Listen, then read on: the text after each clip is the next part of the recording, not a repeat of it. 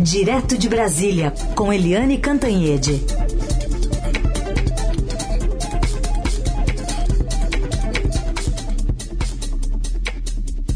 Oi, Eliane, bom dia.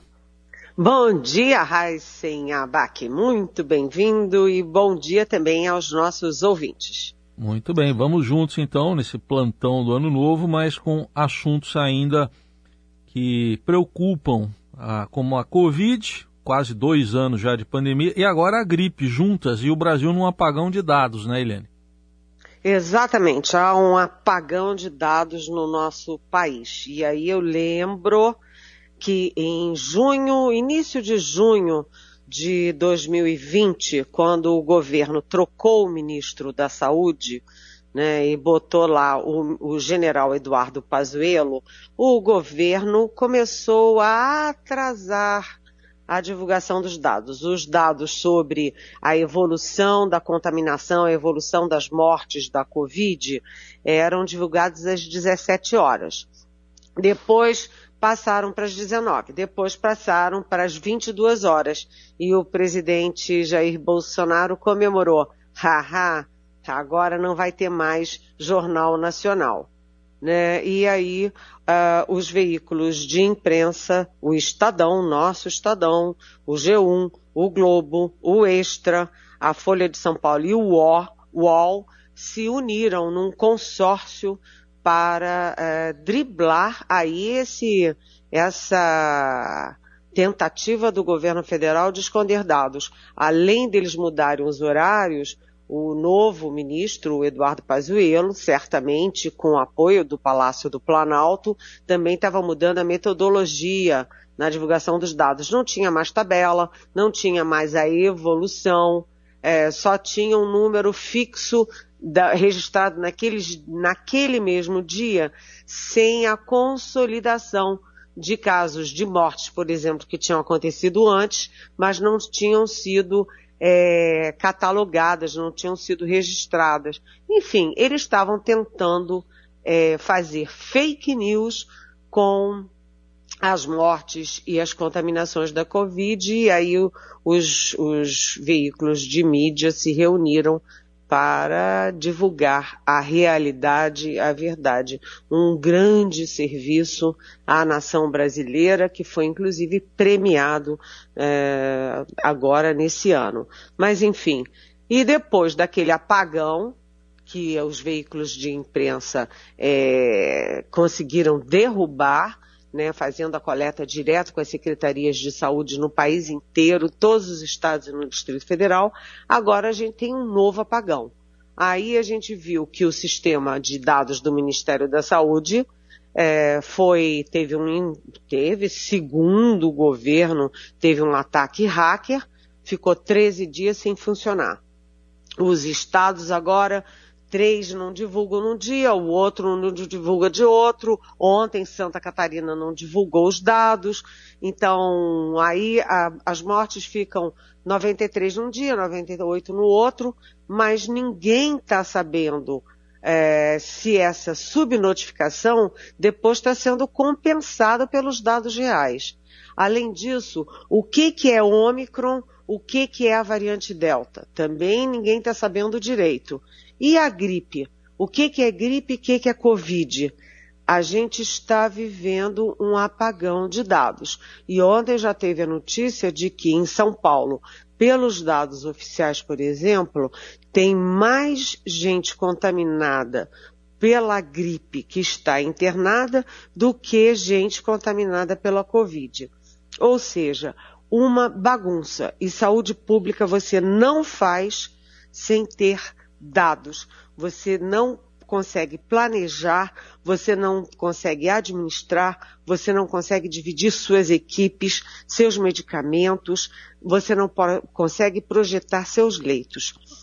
E a gente tem nesse momento um milhão de contaminados pela Covid no mundo, um milhão, sabe? E aqui no Brasil os dados oficiais dizem que são seis mil e poucos seis é, mil e poucos em, a cada 24 horas. quanto no mundo, um milhão nas últimas 24 horas. E você tem todo mundo viajando, aeroporto cheio, é, é, vem aí é, ano novo, férias, todo mundo na praia, todo mundo em festa. Ou seja, a situação é preocupante, Heisen. Muito bem. Lembrando que esse suposto ataque hacker, a gente fala assim porque a gente não sabe, né? O Ministério da Saúde diz que sofreu esse ataque no dia 10 de dezembro. Então já o ano vai acabar, ainda não se resolveu a situação e nem se esclareceu o caso, né, Eliane? Muito. É, e o Connect SUS voltou, mas voltou capenga. Isso. Faltam dados, você não consegue acessar, tá tudo mal explicado. E é como você diz, é um suposto ataque hacker. Por quê? Porque o Ministério da Saúde diz, mas não tem nenhuma informação sobre quem, como, onde e qual a profundidade dos dados que foram acessados. É. Bom, outro assunto do dia, a gente vai desdobrar um pouco agora e depois do intervalo também, as chuvas na Bahia, que agora estão vindo aqui para o sul já, com alerta para Minas já para hoje. E Santa Catarina, o tempo tá bom ainda, né, Helene?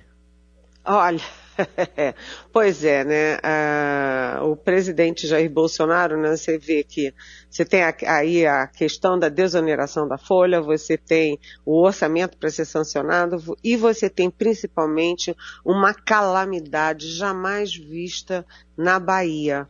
E onde está o presidente da República?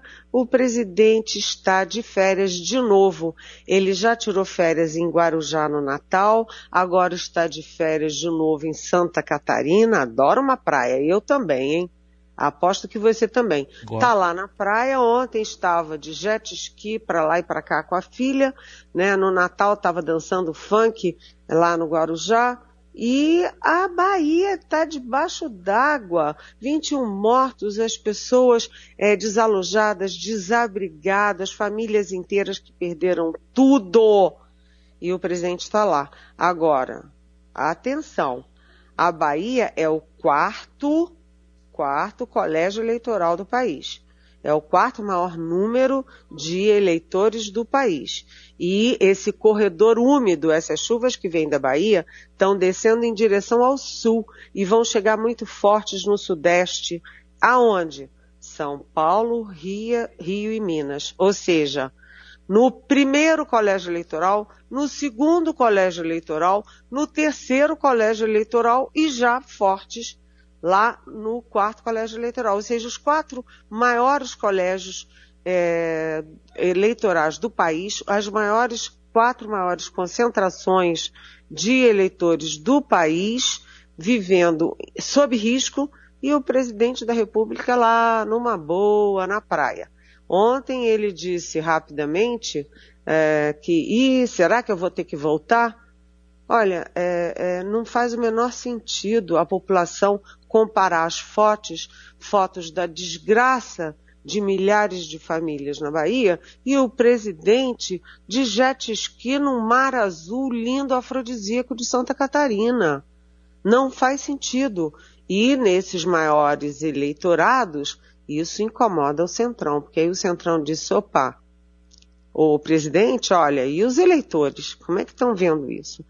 Você sabe, né, Heisen, que quando chove forte em Minas, morre gente, né?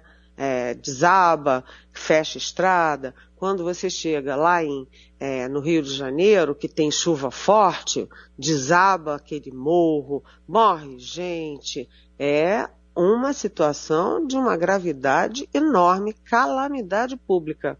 É hora do presidente estar tá passeando de jet ski em mar, jet ski em mar azul? Ah, faça-me o favor, né, Raicin?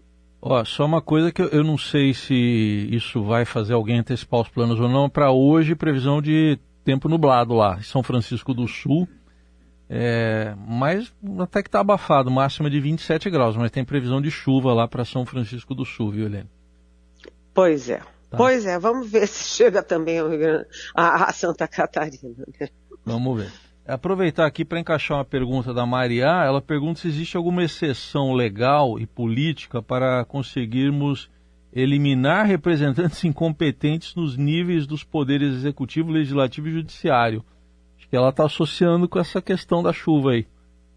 Pois é, Maria, você sabe, que a, a, o passeio do presidente fora de hora virou trend, trend topics do Twitter, ou seja, é um dos assuntos mais comentados do Twitter aqui no Brasil, porque todo mundo cobrando a presença do presidente, né, o comando do presidente, né, assim como ele não comandou a, a pandemia, ele não comanda as calamidades, o presidente está fazendo o quê, né?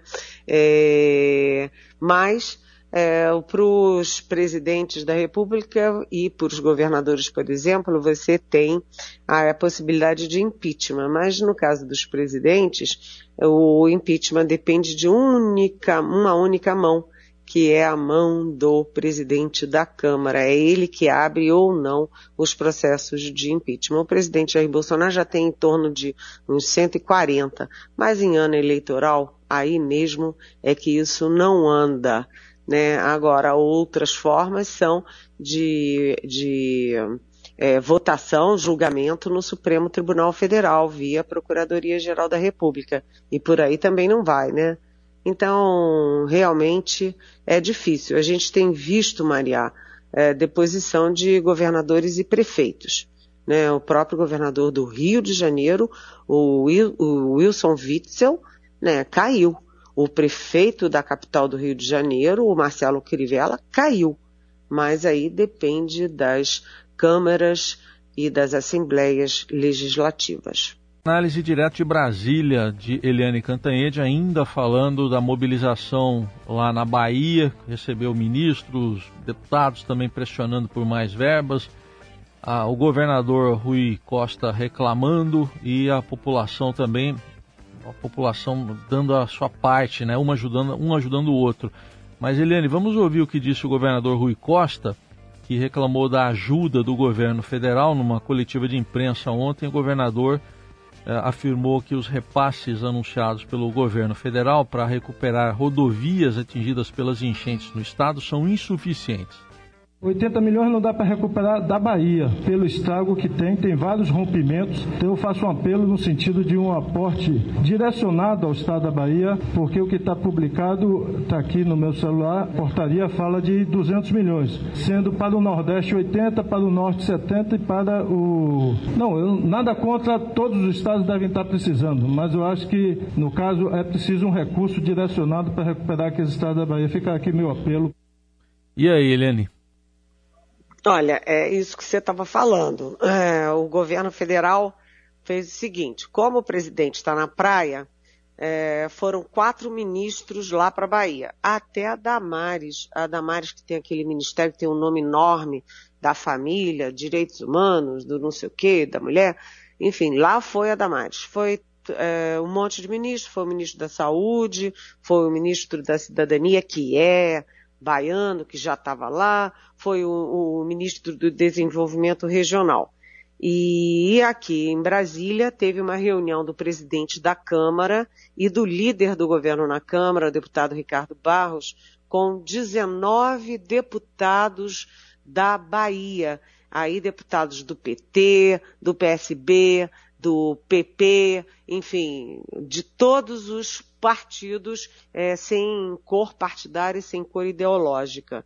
Mas tudo isso é assim. Aí você pergunta, e aí, o que, que ficou decidido? Ah, vão fazer um levantamento para ver quanto que vai ser, para tentar criar um fundo para um dia, quem sabe, talvez, mandar um dinheiro para lá. E enquanto isso, a coisa está feíssima, né? Feíssima. E aí o governo federal, o presidente anunciou uma medida provisória com 200 milhões, mas só 80 milhões para as estradas, para recuperar as estradas da Bahia. E você tem nesse momento, Heisen, é, você tem a questão de reconstrução do Estado, reconstrução das estradas, por exemplo, mas você tem a questão emergencial.